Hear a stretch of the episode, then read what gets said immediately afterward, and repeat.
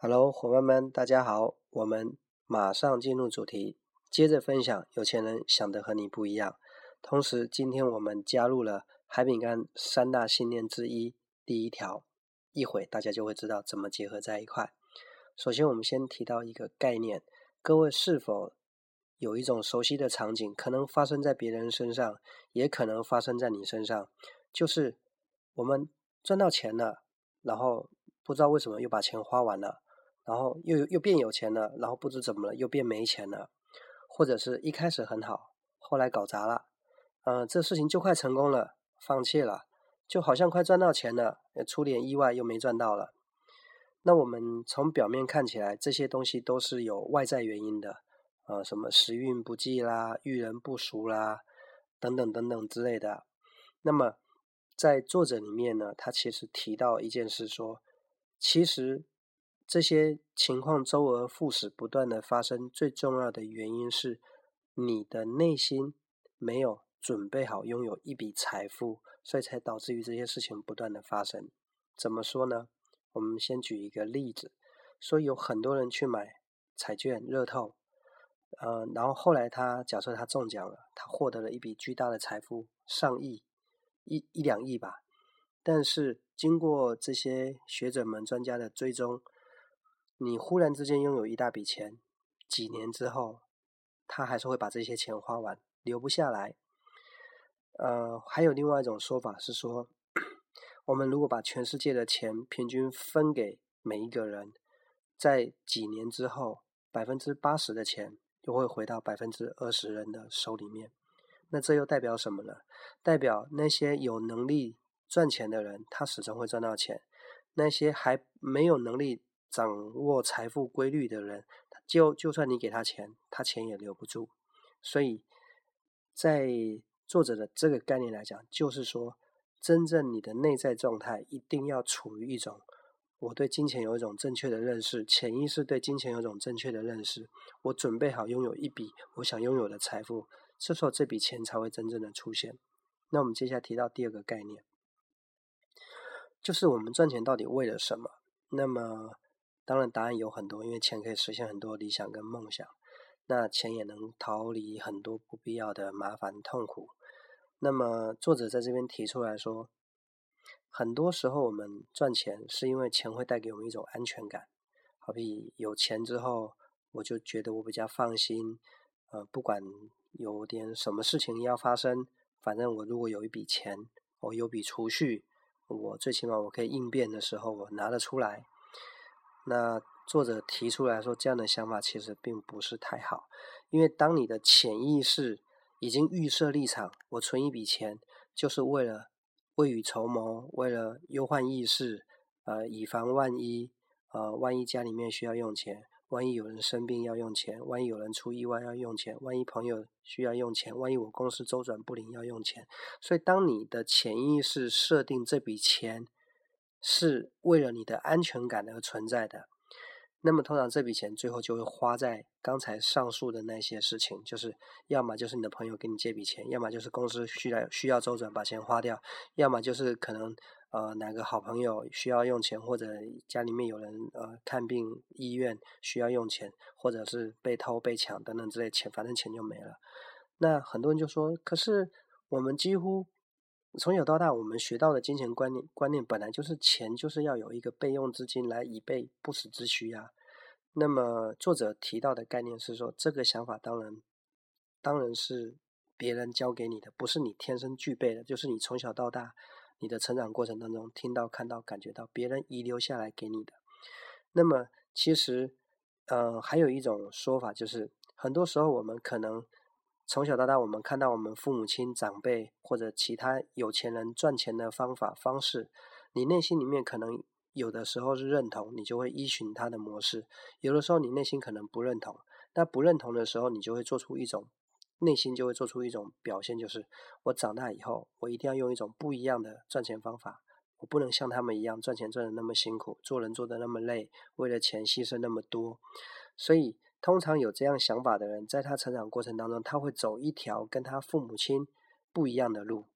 然而，他也会赚到钱，只是说这笔钱呢，在你的潜在意识而言，它依然不是最好的方式。为什么呢？因为这笔钱它是用一种我想证明我是对的，或者我想证明别人是错的，或者带有一点愤怒，带有一点点叛逆、逆反，就是就就是我就是我就是要有一套做法来跟你证明我也能赚到钱。他说，凡是用这种心情去赚到钱的，他最终他一定还是会把钱花掉，因为因为他并不是真的要拥有这笔财富，他只是为了证明些什么。所以各位，嗯，讲到这边，你你是否已经理解？就是。到底一个人是否真正能拥有金钱，完全在于他潜在意识，他对金钱他是否有正确的连接。那么我当然要给出一个答案：那些真正的有钱人，他心里面想的都是赚到钱之后我怎么来负责任，怎么来造福社会，怎么来帮助别人，怎么来做呃慈善或者做对社会有贡献的事。那几乎所有每一个赚到钱的人，真正拥有财富的人，他的思想里面都是存在这些想法。所以他赚到钱不是因为，因为我怕万一没有钱怎么办？呃，他不是因为愤怒，他不是为了证明，他就是为了觉得有钱之后真的会很开心、很快乐，能够帮助到别人，对社会有贡献，所以他会真正拥有财富。好了，那么我们不是说我们要讲到这个海饼干三大信念第一条。叫做百分之百为自己的生命负责，不找理由，不找借口，勇于承担，经常反省。为什么要说到这一条？因为在作者的财富工具箱里面的第一个工具就提到说，有钱人他的思想是我创造我的人生，我的人生是由我开创的。那贫穷的人、没钱的人，他的脑袋瓜子里他想的是人生掉落在我身上，也就是我没法选择，没有办法，这事情就发生在我身上了。所以在在这个地方，我们就可以把呃海饼干的这个百分之百为自己生命负责任的概念放进来。那作者有提到三件事情，呃，反映出你是不是穷人的思想。那就是如果你有被害者的思想，就是我也是我也是被害者，我是受害者，我是被被就是我是受到损失的。第一个是被害者，第二个是合理化，把目前所有的一切不好都合理化。第三个是抱怨。那当然，其实这三件事情在我看来呢，它其实讲的是同一件事情，只是说，呃，说三个方面让大家可以自己去对号入座。也许你就是有被害者思想，有这个合理化的思想，有抱怨的思想。那如果让我来说，我想把它说的简单一点。举例来说，好比说，你很可能，呃，在过去的岁月当中。可能经历一些事情，说我也很努力啊，可是公司倒了呀，呃，那也不能怪我啊，呃，我我很努力存了一笔钱呐，可是我朋友把借了我的钱，然后就跑掉了，呃，或者是我跟朋友合伙做生意，后来这个合伙人有问题呀，所以没有办法，只能拆伙啊，或者是说我曾经赚很多钱呐，但是后来因为景气不好啊，嗯，这个这个行业的条件变动，所以我就又赔完了。所以各位有没有发现到，就是这些事情听起来都非常的合理，好像都不是你的错，都是外在原因的事情。那么其实我只有想到另外一句话，呃，是陈安之老师呃说过的，他说成功跟借口不会在同一个屋檐下。也就如果你想要成功，就不要找理由，不要找借口，你就是要去面对。那么我我们今天要提到就是百分之百为自己生命负责任，同时要呼应作者这个想法。我要我在想多说一句话，就是所有的结果都是你同意后的结果，也就是今天我们的财务情况我们不满意，怪谁？不能怪别人，就是你不能有一种被害者的思想，好比说是别因为别人啊骗了你的钱，因为因为因为合伙人很糟糕，因为公司老板有问题。啊，你不能有一种我也是被害人，我也没有办法，我也迫于无奈没有办法，我也是受害者，就不能有这个想法，然后不能够合理化，说没有办法，我也想赚钱啊，可是不景气啊，那能怎么办呢？呃，我也想努力啊，可是公司它倒了，那怎么办？要合理化。那当然，再就是不要抱怨，就是说啊，你看。呃，大环境不行，政府政策不行，社会福利不行，公司制度不行，产品不行，呃，合伙人不行，领导人不行，合作伙伴不行，制度不行，什么都不行，反正都不是你的错。那其实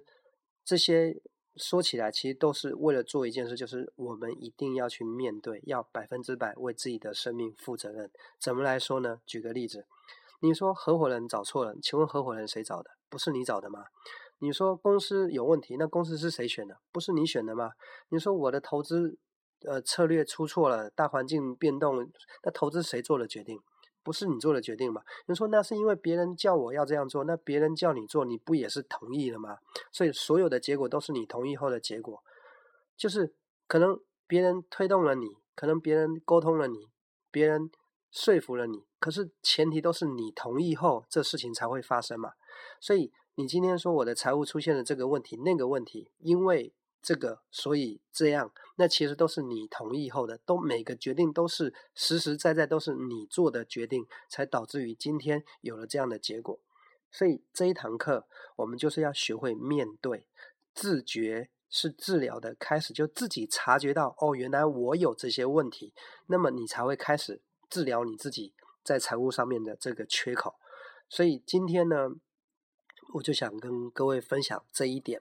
也希望呢对大家呃这个目前在财务情况上面有帮助。那当然也希望大家有机会就把这本书买回来，好好的研读，然后配合上我跟大家分享这些资讯，我们重复的比对跟对照，我们潜在意识当中究竟对钱我们是不是存在着一种。不正确的联想，或者是我们在内心状态下并没有准备好要拥有一笔财富，所以才会有这么多外在的事情来合理化我们目前的财务情况。